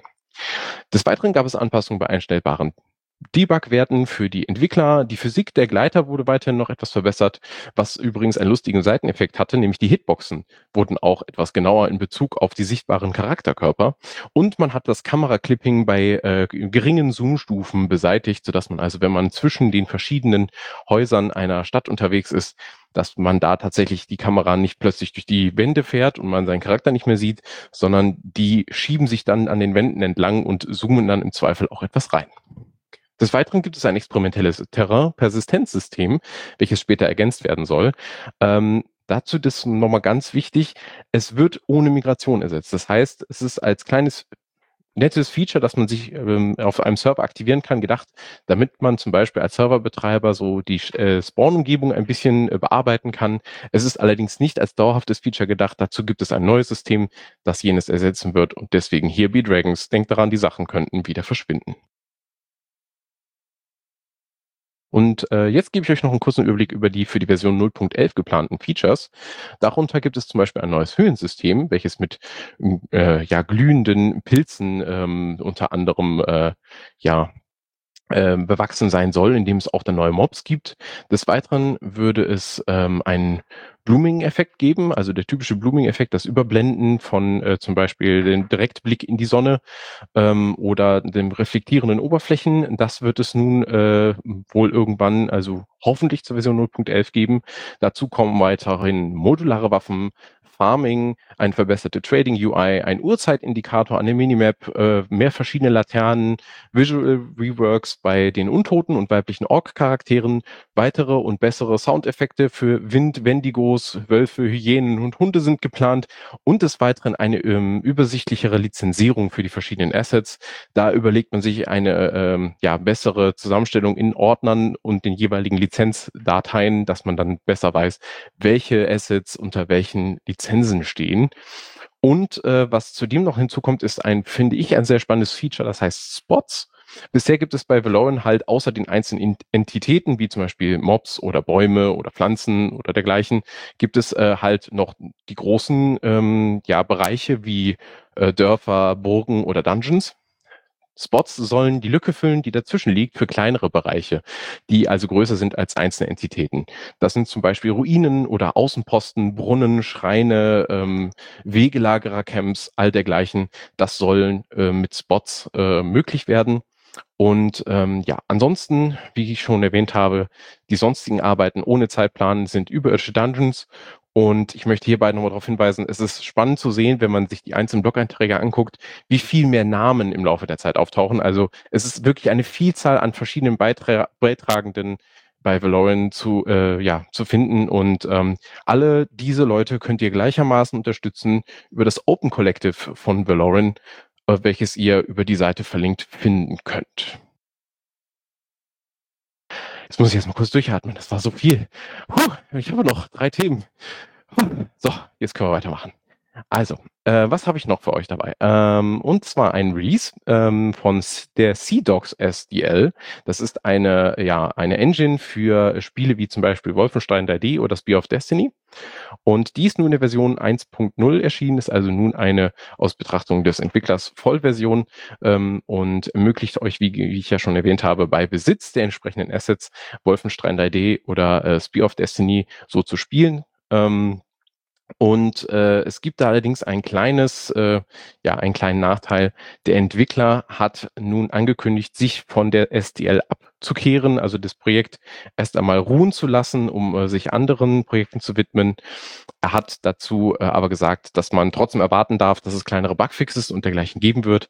Es wird nur keine großen Features mehr geben. Außerdem mitgebracht habe ich euch noch ein anderes Spiel, äh, das ihr bei Steam finden könnt. Das heißt Stellar Overload.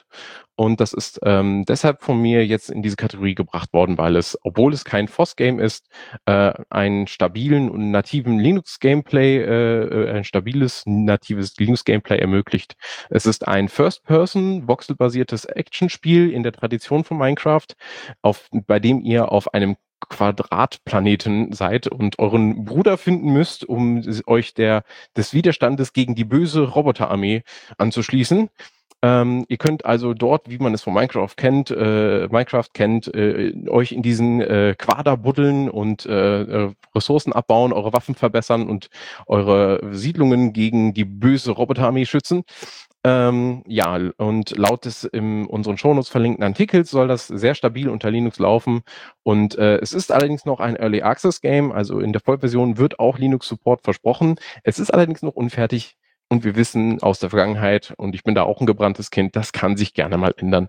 Dementsprechend äh, ist auch diese Aussage mit Vorsicht zu genießen. Und zu unserem letzten Punkt habe ich euch noch Athenium mitgebracht, äh, geschrieben wie die Stadt Athen und dann Aeum. Ähm, und äh, ich war zuerst ein bisschen überrascht, als ich darüber stolperte und äh, in den ähm, Source Code geguckt habe. Da steht in der README Library Replacement for Steam. Ich dachte so, okay, Libre, also es ist Open Source, ja, alles klar, sehe ich hier, also freie und Open Source Software. Replacement for Steam, dachte ich mir so, okay, es ist ein Steam-Client. Nein, ist es nicht. Ähm, da bin ich zuerst drauf reingefallen, habe es mir installiert und angeschaut und dann war das so, nein, das ist gar kein ähm, Steam-Client, sondern es ist tatsächlich ein Replacement, wie Sie schon richtig sagen. Ähm, hier werden keine Steam-Spiele angeboten, sondern es ist eine Verteilerplattform für freie und quelloffene Software. Ähm, in diesem Fall eben halt spezifischerweise Spiele. Also findet ihr von Zero AD über Blobby Volley bis hin zu Westnorth findet ihr eigentlich alles, was ihr euch so vorstellen könnt, dass äh, diese Plattform unterstützt knapp 200 verschiedene Spiele. Ähm, könnt ihr dort äh, direkt per Mausklick installieren, findet auch direkt übersichtlich Screenshots und weitere Informationen darüber. Zum Beispiel auch sind einige Engines mit vertreten. Da wird euch also gesagt, ob ihr dafür noch weitere, ähm, äh, ob ihr dafür zum Beispiel weitere Assets benötigt. Und ähm, ein kleines Manko, wie ich finde, wobei ich auch verstehen kann, warum man sich dafür entschieden hat, ist, alles wird darin über Flatpak paketiert. Also das, sowohl der, dieser Client Athenium als auch eben alle Spiele werden über Flatpak installiert. Ähm, das entsprechende AOR-Paket nutzt auch Flatpak, also wird dieses auch dann bei euch installieren, wenn ihr es benutzen wollt hat einen relativ einfachen Hintergrund. Diese One-Click-Lösung für wir installieren das einfach mal, ist mit Flatpak halt relativ leicht umzusetzen.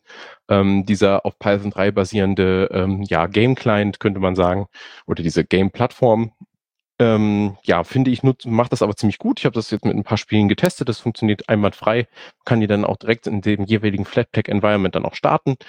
Und äh, ja, sonstige Informationen dazu sind noch, es ist GPLv3 lizenziert und außerdem findet die Kommunikation innerhalb des Teams, wenn ihr euch das mal anschauen und vielleicht sogar contributen wollt, via Matrix Channel statt. Also auch da kann man zum Beispiel schnell mal reinjoinen und einfach mal Fragen stellen. Und das war's dann auch schon. Bin da jetzt einmal durch unsere Game-Kategorie gerannt. Dann können wir direkt mal mit dem nächsten Thema weitermachen, würde ich sagen. Kommando der Woche. Und das Kommando der Woche habe ich euch heute mitgebracht. Und es gibt ja so etwas, was sich so durch die viele der letzten Kommandos der Woche zieht. Eine Eigenschaft, die äh, wir nicht selten haben mittlerweile. Und es fehlt so ein bisschen die Fanfare-Jingle hier. Und zwar, was, Dennis? Bitte was? Rust? Sollte jetzt sollte jetzt rufen, nee, es ist in Rust geschrieben. Egal. Ich habe ich hab einen Rust-Utility mitgebracht. Und zwar ripgrep all. Und ich glaube, ripgrep hatten wir bereits schon mal als Kommando der Woche in der Linux-Launch. Äh, als Erinnerung, es ist ein in Rust geschriebenes grep-Replacement, welches erlaubt, ganz schnell in Dateien zu suchen und dabei deutlich schneller als grep ist und in Rust geschrieben ist. Also was will man mehr? Und äh, ripgrep all ist eine Erweiterung, also ein, ein weiteres Utility, welches aber intern ripgrep verwendet, äh, welches nicht nur einfach wie grep nach Strings in Dateien sucht, sondern auch noch in den Metainformationen äh, von Dateien suchen kann und auch Dateien parsen kann. Und das fängt nicht nur an bei irgendwie, dass es in Office-Dokumenten und in PDF-Dokumenten suchen kann, sondern es kann Metadaten von Videodateien, MKV, MPEG, äh, kann in JPEG Metadaten suchen, es kann in Archiven suchen, TargetZ in ZIP, es kann da rekursiv reingehen und auch darin Dokumente finden. Das alles gleichzeitig mit der Geschwindigkeit von RipGrep und ähm, es integriert sich auch in FZF, das ist der Fuzzy Finder für die Kommandozeile welches ein Utility ist, welches einem eine einfache äh, Kommandozeilen GUI macht und man dann quasi eine Übersicht haben kann von Dateien gefiltert nach irgendeinem Suchbegriff mit Grip Grab All zusammen halt auch in PDFs, in Office-Dokumenten und viel mehr drin gesucht. Das wäre das Kommando der Woche. Tipps und Tricks. Genau, und da kommen wir jetzt zu dem Thema, was, äh, wo, wo Michael mich schon am Anfang drauf angesprochen hatte oder gefragt hatte.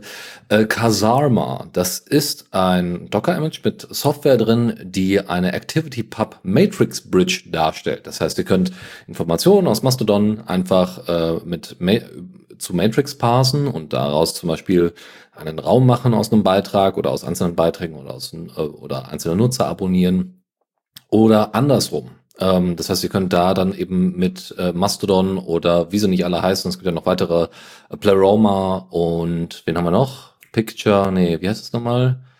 Es gibt noch einen anderen Service, der, der Instagram quasi nachahmt, auch auf ActivityPub-Basis. Damit könnt ihr dann in Zukunft ko ähm, äh, kommunizieren.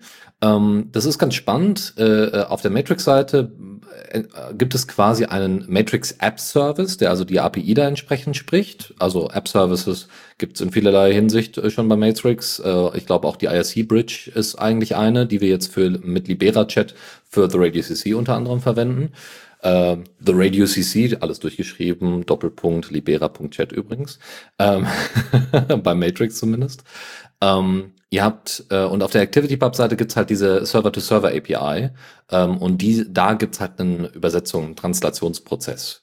Ähm, das ganze Ding ist in Elixir geschrieben, ist mit Docker relativ einfach installierbar, was, worüber ich mich sehr gewundert habe. Also erstmal ist es noch im Development natürlich, aber man kann es zumindest mal ausprobieren.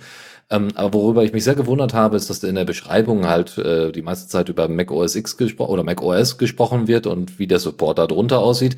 Wo gemerkt, es ist keine Desktop-Applikation oder so, sondern Server-Applikation. Und ähm, da fand ich es schon sehr befremdlich, dass Leute Mac OS auf einem Server verwenden, anstatt es äh, gerade bei so einem Tool wie ActivityPub und, und Matrix und so weiter, das dann unter Linux zu installieren. Aber Docker läuft und deswegen meine Empfehlung an euch. Ich habe euch auch noch eine Kleinigkeit mitgebracht, äh, oder besser gesagt zwei. Einer davon kommt jetzt und das ist ein, ein ähm, Blogartikel von Marius Welt.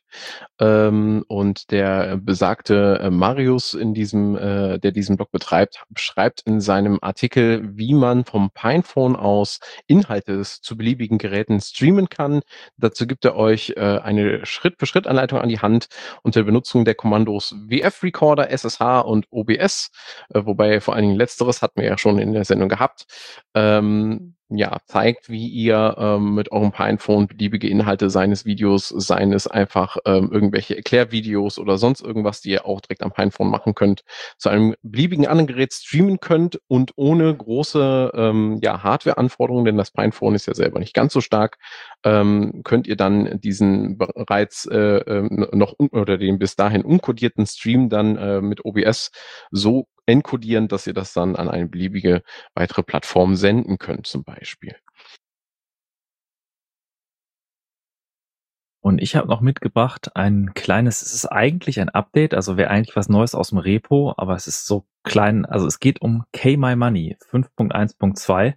Ähm, warum ich es nicht unter Neues und aus meinem Re Neues aus dem Repo gepackt habe, ist, weil das Update relativ klein ist. Es wurden einige Bugfixes gemacht. Ich glaube, der größte Bug war wahrscheinlich, dass man bei der Budgetplanung sein Geschäftsjahr, wenn man das angegeben hat, unterhalb des Jahres, da hat früher K My Money immer mit Januar angefangen. Ähm, aber es ist schön zu sehen, es ist ein Projekt, welches seit, glaube ich, über einem halben Jahr keine neuen Releases hatte, aber jetzt weiterentwickelt wird. Und für persönliche Finanzverwaltung gibt es ähm, ein paar Tools. GNU Cash ist, glaube ich, das bekannteste. Aber auch KMy Money hat viele Funktionalitäten, die irgendwie für die einem persönlich äh, helfen, die eigenen Finanzen zu verwalten, wie auch unter anderem die Budgetplanung, die GNU Cash, glaube ich, meines Wissens nach noch nicht hat. Und äh, vielleicht ist es mal ein Blick wert als Alternative für seine eigene persönliche Finanzverwaltung, KMy Money Genau. Ja, äh, zu, dazu wollte ich noch kurz ergänzen. Also GNU Cache hat ja, glaube ich, dafür so ein tolles Feature, das nennt sich, glaube ich, doppelte Buchhaltung. Das braucht man halt im privaten Rahmen nicht immer unbedingt. Ähm, das äh, My Money habe ich auch schon mal verwendet, bin aber tatsächlich dann auch davon abgerückt, weil ich äh, tatsächlich nicht mehr hauptsächlich im KDE-Environment unterwegs bin ähm, und bin dann äh, zu einer ähm, plattformübergreifenden, zumindest Linux-übergreifenden Lösung äh, umgestiegen, nämlich zu Firefly 3, das ich auch sehr ans Herz legen kann für die private äh, Finanzplanung. Ähm, beherrscht mehr oder weniger die gleichen Features wie My Money, ist halt nicht auf dem Desktop, sondern in einer, müsst ihr im Web in irgendeiner Form selber hosten ähm, oder könnt eben halt den von Firefly angebotenen Hosting-Service das nutzen, ähm, auch ein Blick wert. Ähm, und wo ich gerade schon mal da bin, äh, fange ich da, äh, bringe ich noch mal ein zweites Thema kurz ein, und zwar ist das Cine, ein webbasierter minimalistischer Matrix-Client, von dem ich vorher selber noch nichts gehört habe. Und als ich dann vorhin durch unseren RSS-Feed geschaut habe, bin ich darüber gestolpert und gedacht, so, schau es dir das mal an. Sieht ganz nett aus, muss ich soweit sagen. Es ist auf äh, React.js basierend unter MIT-Lizenz. Und ähm, was Cine von anderen Clients unterscheidet, finde ich, ist das extrem minimalistische Design. Also es ist ähm, sehr sehr viel Schwarz-Weiß. Farben sind extreme Signal, äh, also alle anderen Farben, Farbtöne, die nicht grau oder schwarz oder weiß sind, sind halt Signalfarben in irgendeiner Form, was es sehr übersichtlich macht. Ähm, ähm, dafür ist es natürlich weit weniger bunt. Muss man wissen, ob man das mag. Ähm, und was ich gut finde, ist, anders als viele andere Clients, die damit immer noch strugglen, äh, bietet Cine bereits äh, funktionierende End-to-End-Encryption an und ähm, macht es damit natürlich auch konkurrenzfähig, wie ich finde. Ähm, das Ganze kann man self-hostable äh, sich auf den Server werfen mit einem Docker-Image oder auch auf anderem Wege. Ich habe jetzt noch nicht geprüft, ob es dafür auch äh, bereits ein, ein Software-as-a-Service-Angebot gibt. Aber ähm, für alle, die sich mal für einen anderen Matrix-Client oder einen etwas anderen Matrix-Client interessieren, ist Cini sicherlich ein Blick wert. Findet ihr in unseren Show